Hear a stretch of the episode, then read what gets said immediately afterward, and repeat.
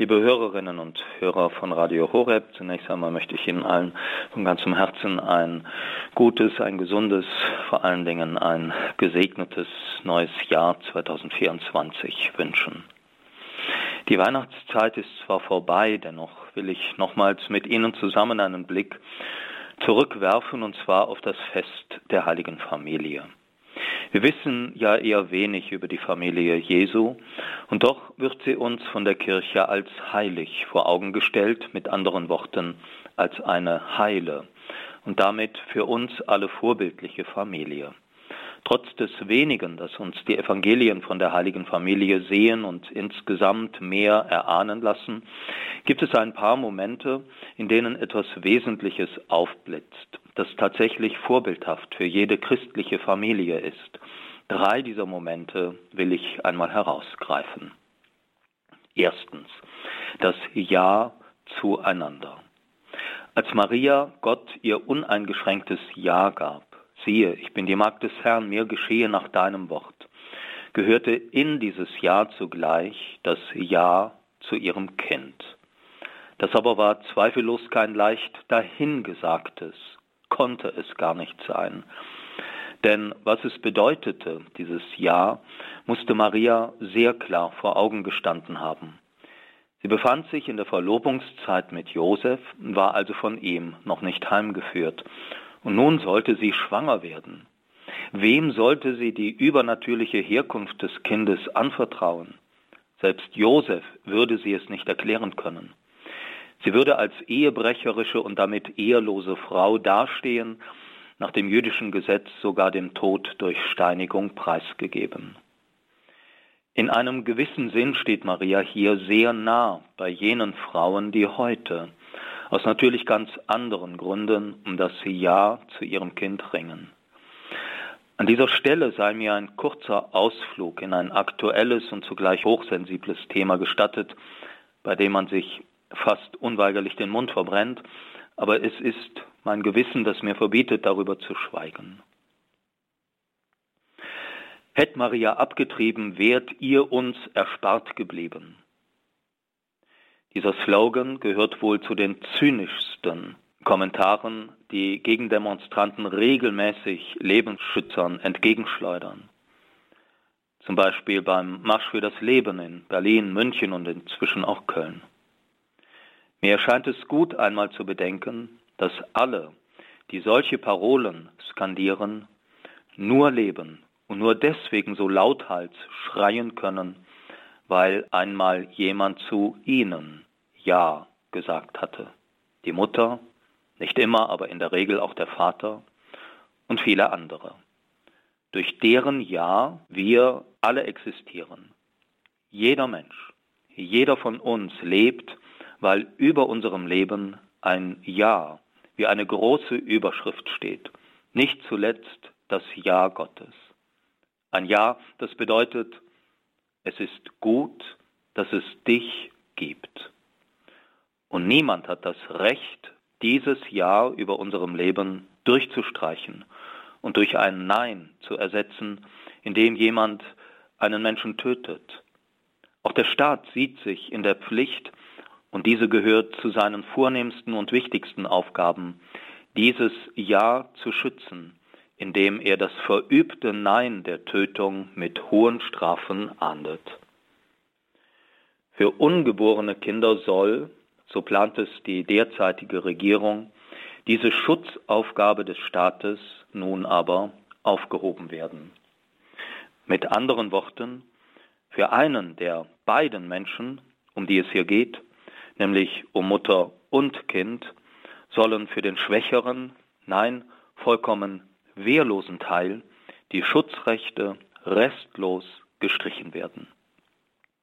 In einem gewissen Sinn werden ungewollte, ungeborene Kinder für vogelfrei erklärt, indem der Staat sie gegenüber dem Willen der Mutter für recht und schutzlos erklärt. Ich möchte an dieser Stelle erwähnen, dass ich mir kein Urteil über Frauen erlaube, die aus Verzweiflung oder aus einer anderen äußeren oder inneren Not den Weg einer Abtreibung gehen, oft trifft die weitaus größere Schuld jene, die Druck ausüben oder sie einfach im Stich lassen und in keiner Weise unterstützen.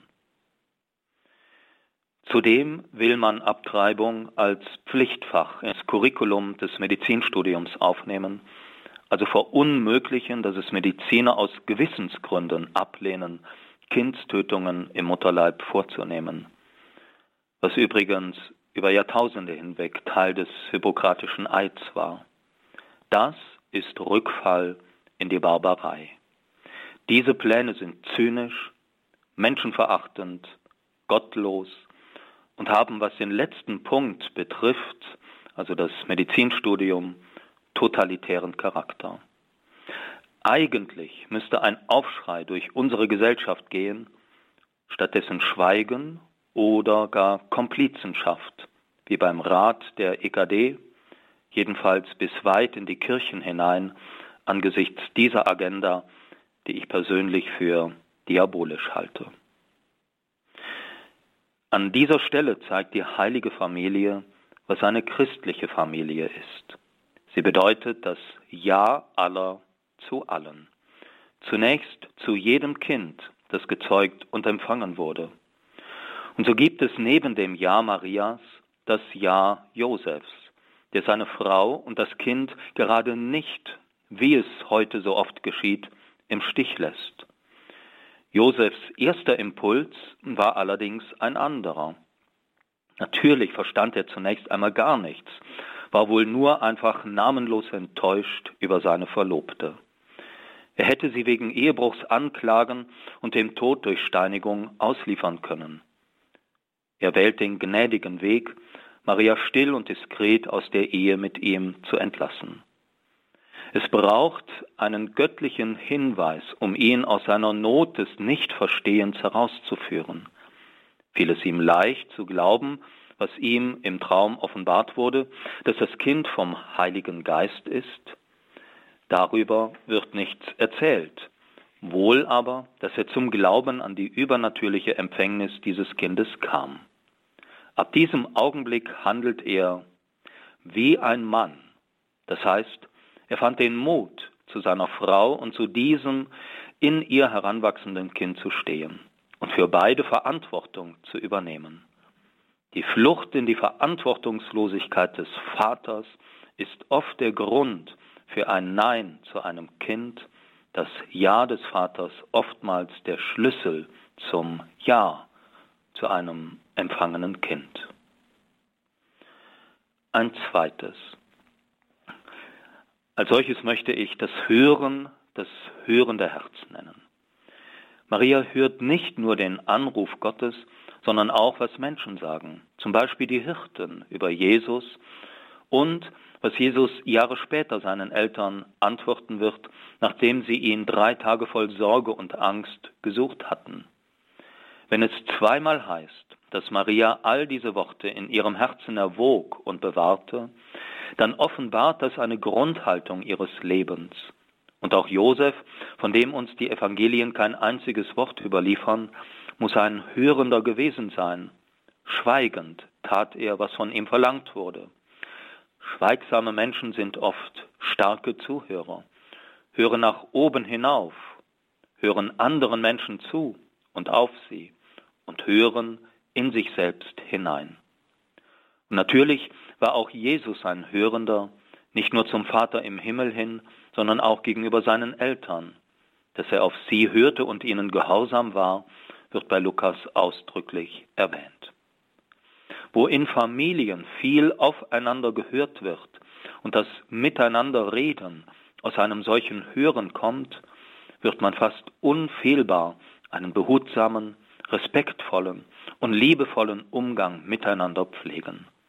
Auch das sollte eine christliche Familie auszeichnen.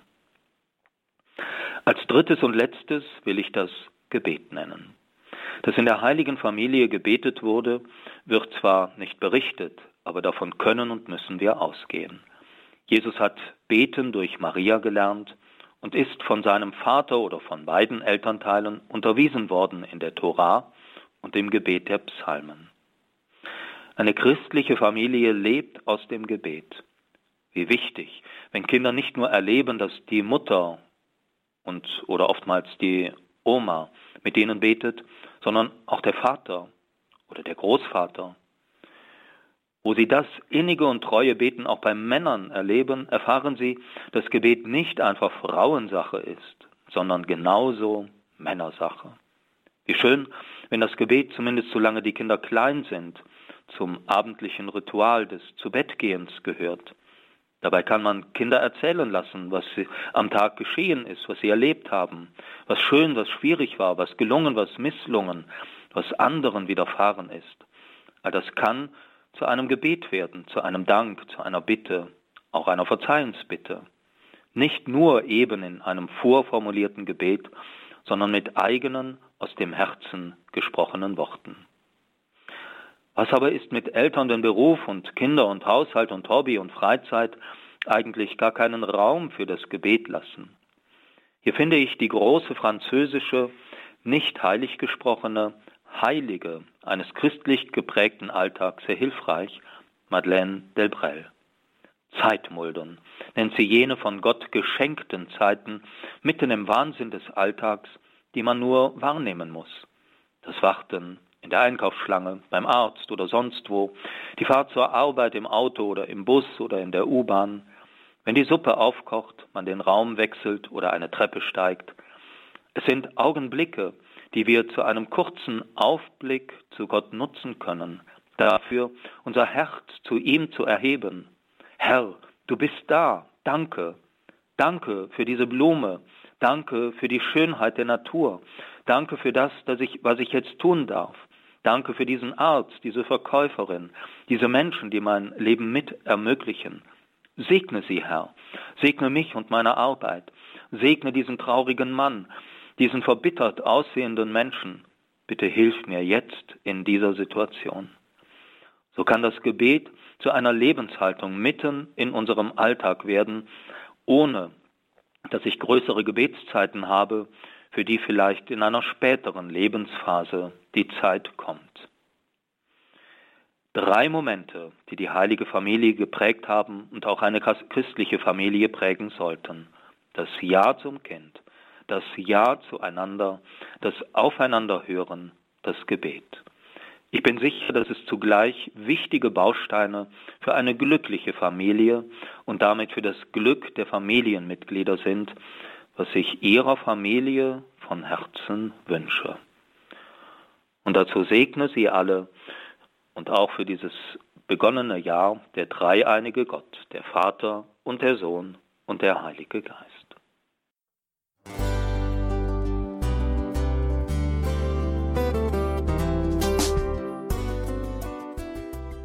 Liebe Zuhörerinnen und Zuhörer, vielen Dank, dass Sie unser CD- und Podcast-Angebot in Anspruch nehmen. Wir freuen uns, dass unsere Sendungen auf diese Weise verbreitet werden. Dieser Dienst ist für Sie kostenlos. Für uns ist er allerdings mit einem nicht unerheblichen finanziellen Aufwand verbunden. Deshalb sind wir für jede Spende dankbar. Alle Bankverbindungen unserer Spendenkontos können Sie über unsere Homepage horeb.org unter dem Menüpunkt Spenden einsehen.